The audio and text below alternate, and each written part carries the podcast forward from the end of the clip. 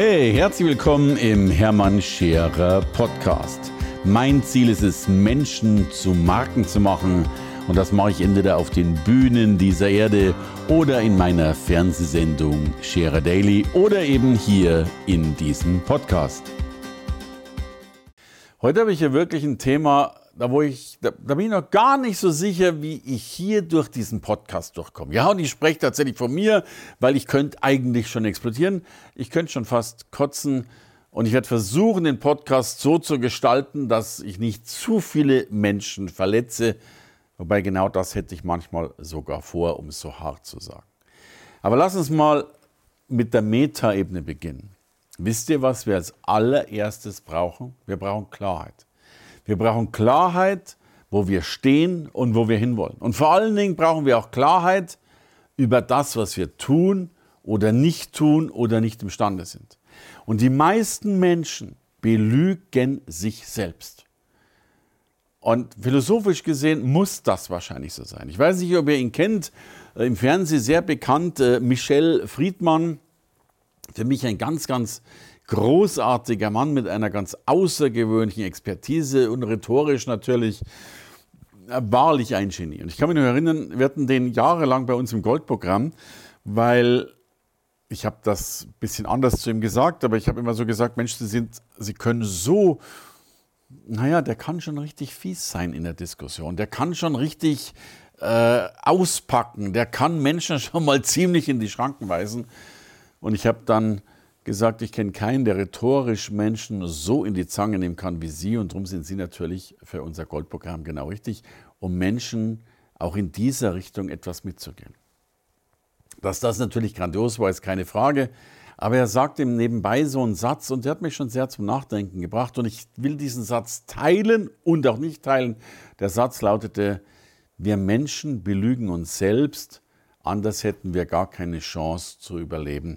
So hat er das sinngemäß tatsächlich gesagt oder so habe ich es zumindest verstanden. Und ja, ich glaube durchaus, dass wir auf der einen Seite uns manchmal ein bisschen was vormachen. Manchmal die Dinge so in eine Richtung reden, äh, dass wir es am Schluss selbst glauben. Hatte ich heute erst in der Früh, ich habe gesagt, unser Award kostet so und so viel Euro und dann sagt mein ganzes Team, das stimmt ja überhaupt nicht, der kostet ganz was anderes. Aber ich habe es immer so fest im Kopf gehabt, dass ich es einfach tatsächlich geglaubt habe. Also, mag sein, dass wir manchmal keinen Ausweg haben. Mag sein, dass es manchmal eine riesengroße mentale Stärke ist, mit unseren Gedanken zu unseren Gunsten umzugehen. Ich denke da nur an Viktor Frankl,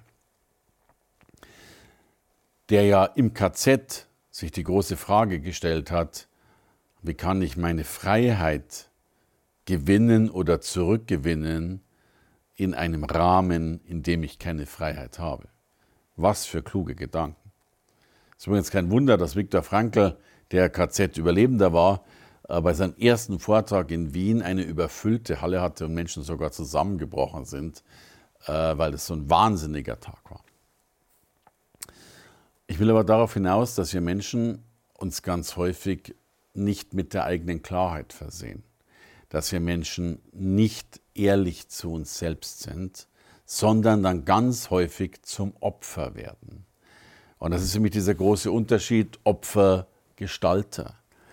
Und wir wollen unser Gesicht wahren, entweder vor anderen oder vor uns selbst und beginnen dann Geschichten zu erzählen, die wahnsinnig sind. Und das ist etwas, was die Realität verändert. Und ich glaube extrem zum Nachteil der eigenen Person. Lass mich ein total verrücktes Beispiel erzählen. Das ist schon gefühlt 100 Jahre her, aber in echt ist es vielleicht, lass mich nachdenken, 35 Jahre her. Ich hatte ja wirklich mal einen Lebensmittelladen, dann am Schluss sogar mit 100 Mitarbeitern und wir haben halt alles Mögliche verkauft. Und wir waren, wir waren so eine Mischung aus Nachbarschaftsladen und natürlich ein bisschen Feinkurs, wo Leute ein bisschen weitergekommen sind, aber auch so die ganze Nachbarschaft in dem Ortsteil Freising-Lerchenfeld, da war unser Laden, ist tatsächlich zum Einkaufen gekommen. Und jetzt pass auf, jetzt erwische ich eine junge Frau, die durchaus in diesem Stadtteil sehr verankert war, also mit Familie und Großfamilie und everything, Jetzt erwische ich diese Frau beim Diebstahl von einer Batterie. Gab es so einen E-Block oder wie die Dinger da heißen, da hat die eine Batterie geklaut. Und ich habe halt damals, da kann man heute darüber streiten, ob das richtig oder falsch war, ich habe damals das getan, äh, was man immer so tut. Ich habe so eine Mappe gehabt für, für Diebstahl. Das mag ja verrückt klingen, aber Diebstahl ist ja ein, ein, ein, ein, ein riesiger volkswirtschaftlicher Schaden. Ich habe früher ja sogar Seminare besucht. Was macht man, wenn man beklaut wird? Da gab es übrigens den Sidestep, muss ich mir erlauben. Da gab es übrigens Seminare, die hießen Schlauer als der Klauer. Da war ich immer Teilnehmer.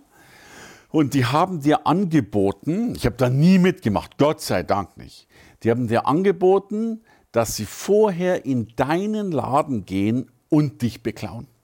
Natürlich dann eben ohne Strafverfolgung, weil du hast ja vorher unterschreiben müssen, dass die sozusagen klauen dürfen und natürlich dir danach die Sachen zeigen dürfen. Und ganz viele Unternehmer aus der Stadt Freising haben das äh, erlaubt. Also ja, komm zu mir und zeig mal, ob du klauen kannst. Und ich werde es nie vergessen, da gab es dann immer einen Abend in Freising, da war ein riesengroßer Tisch. Was heißt Tisch? Das waren aneinandergereihte Tische, die da standen. Und die ganzen Tische waren randvoll, randvoll mit geklautem Zeug. Und dann haben die Tischdecken runtergemacht und gesagt, das mal bei dir geklaut, das mal bei dir geklaut. Und die Unternehmer sind schamesrot geworden, weil die haben den halben Laden rausgeklaut und haben es nicht mitgekriegt. Also habe ich nie erlaubt, aber ich habe dann immer meine, meine Arbeitsmappe bekommen, schlauer als der Klauer, was muss man tun, wenn man einen beim Diebstahl erwischt hat. Und ich habe dann die Person logischerweise erwischt, habe dann ein Formular ausgefüllt, da musste ich da unterschreiben äh, und noch irgendwas und ich weiß schon gar nicht was. Und es war auch üblich, ein Hausverbot geben. Und all das habe ich, wie ich es gelernt habe, getan. So, und jetzt überlegt mal, was da das Problem war riesiger Familienclan, 30 Leute, die da alle irgendwo in Lerchenfeld wohnten. Und die Tochter erwischst du beim Klauen und gibst dir Hausverbot. Und jetzt frage ich dich, denk mal drüber nach. Wie geht die Person nach Hause und was sagt diese Frau zu Hause? Ich mache zwei Szenarien. Szenario 1, sie geht nach Hause und sagt ihrer Familie, hey, ich habe unbedingt eine Batterie gebraucht und ich weiß, es geht uns gut genug und ihr hättet mir auch Geld gegeben, aber ich habe diese Batterie beim Scherer gestohlen und der hat mir Hausverbot gegeben. Kleine Zwischenfrage. Glaubst du wirklich, dass jemand das zu Hause erzählt? Ich glaube nicht. Szenario 2. Die Frau geht nach Hause Sie weiß, sie darf nie wieder da reingehen, obwohl die sonst immer mit der Gesamtfamilie einkaufen waren. Und sie muss jetzt ja irgendeinen Grund haben, der nicht heißt, ich habe geklaut, damit die da nie wieder reingeht. Also Szenario 2 könnte doch sein, der Schererladen ist das allerletzte.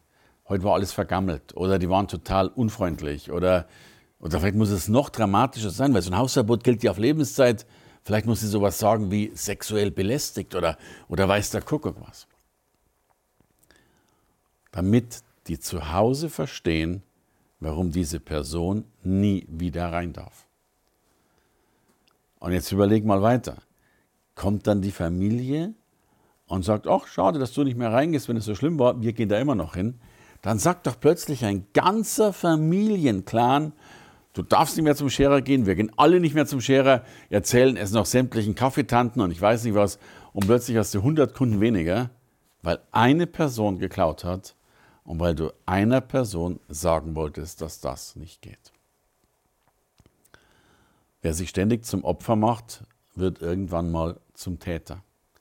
Und das ist das, was ich heute so häufig erlebe und was mir das Herz bricht, dass wenn Menschen was verbockt haben, oder wenn irgendwas schiefgelaufen ist, dass sie nicht einfach sagen, verdammt nochmal, ich habe Mist gebaut, es war echt blöd, liegt an mir. Sondern dass sie plötzlich Geschichten erfinden, die überhaupt nicht mehr der Realität entsprechen. Ich erlebe das übrigens auch bei manchen Kunden, die bei uns nicht zahlen wollen. Die oder vielleicht auch nicht zahlen können, die dann plötzlich beginnen zu erklären, warum das alles schlecht war warum man plötzlich anscheinend nichts gelernt hat, warum man anscheinend manches nicht umsetzen konnte. Aber das liegt doch gar nicht an uns, Denn wir sind doch da. Während dem Programm, nach dem Programm. Wir sind doch immer da. Aber irgendwann müssen wir uns anscheinend selbst erklären, warum wir keinen Erfolg haben. Und die Erklärung wäre sinnvollerweise gerne an sich selbst adressiert. Klarheit würde bedeuten, dass man vielleicht zu sich selbst sagt, hey, ich habe die Dinge nicht umgesetzt, ich habe eben nicht so performt, ich habe eben mehr gehofft als gearbeitet, ich habe es nicht hingekriegt.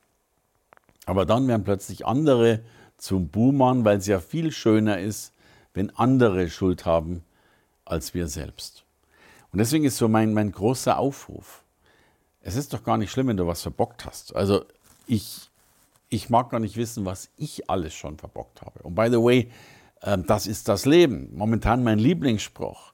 Misserfolg ist nie ein Misserfolg, sondern immer der nächste Schritt zum Erfolg, weil wir halt mal wieder gelernt haben, wie etwas nicht funktioniert. Das ist die Chrono und es ist die chronologische und logische Folgerung äh, zum Erfolg. Aber du musst doch einmal, und dieses eine Mal kann dein ganzes Leben verändern, du musst doch einmal dir eingestehen, dass du selber schuld bist. Wenn du nur einmal sagst, verdammt mal, ich habe halt das Geld nicht aufgebracht, weil ich faul war, weil ich die, vielleicht war es doch nicht faul, die falsche Strategie hat oder was auch immer, dann weißt du doch, dass es weitergeht. Aber in dem Moment, wo du anderen die Schuld gibst, verschenkst du das Wertvollste. Denn wer Schuld hat, hat die Macht. Und wenn du anderen die Schuld gibst, haben andere auch die Macht über dich. Und wenn andere die Macht haben, dann bist du ohne Macht, also ohnmächtig, und dann kommst du nicht mehr raus. Also pfeif doch mal auf die Schuld anderer. Pfeif doch mal drauf, was da passiert oder eben auch nicht passiert. Pfeif doch mal drauf, was die Politiker tun oder eben auch nicht tun. Und nimm doch im schlimmsten Fall sogar Schuld auf dich, für die du noch nicht mal schuld warst. Und geh dann den Weg den es zu gehen gilt. Hey, danke fürs Reinhören in den Hermann Scherer Podcast. Mehr Infos gibt es für dich unter www.hermannscherer.com slash bonus. Und ich sage erstmal Danke fürs Zuhören.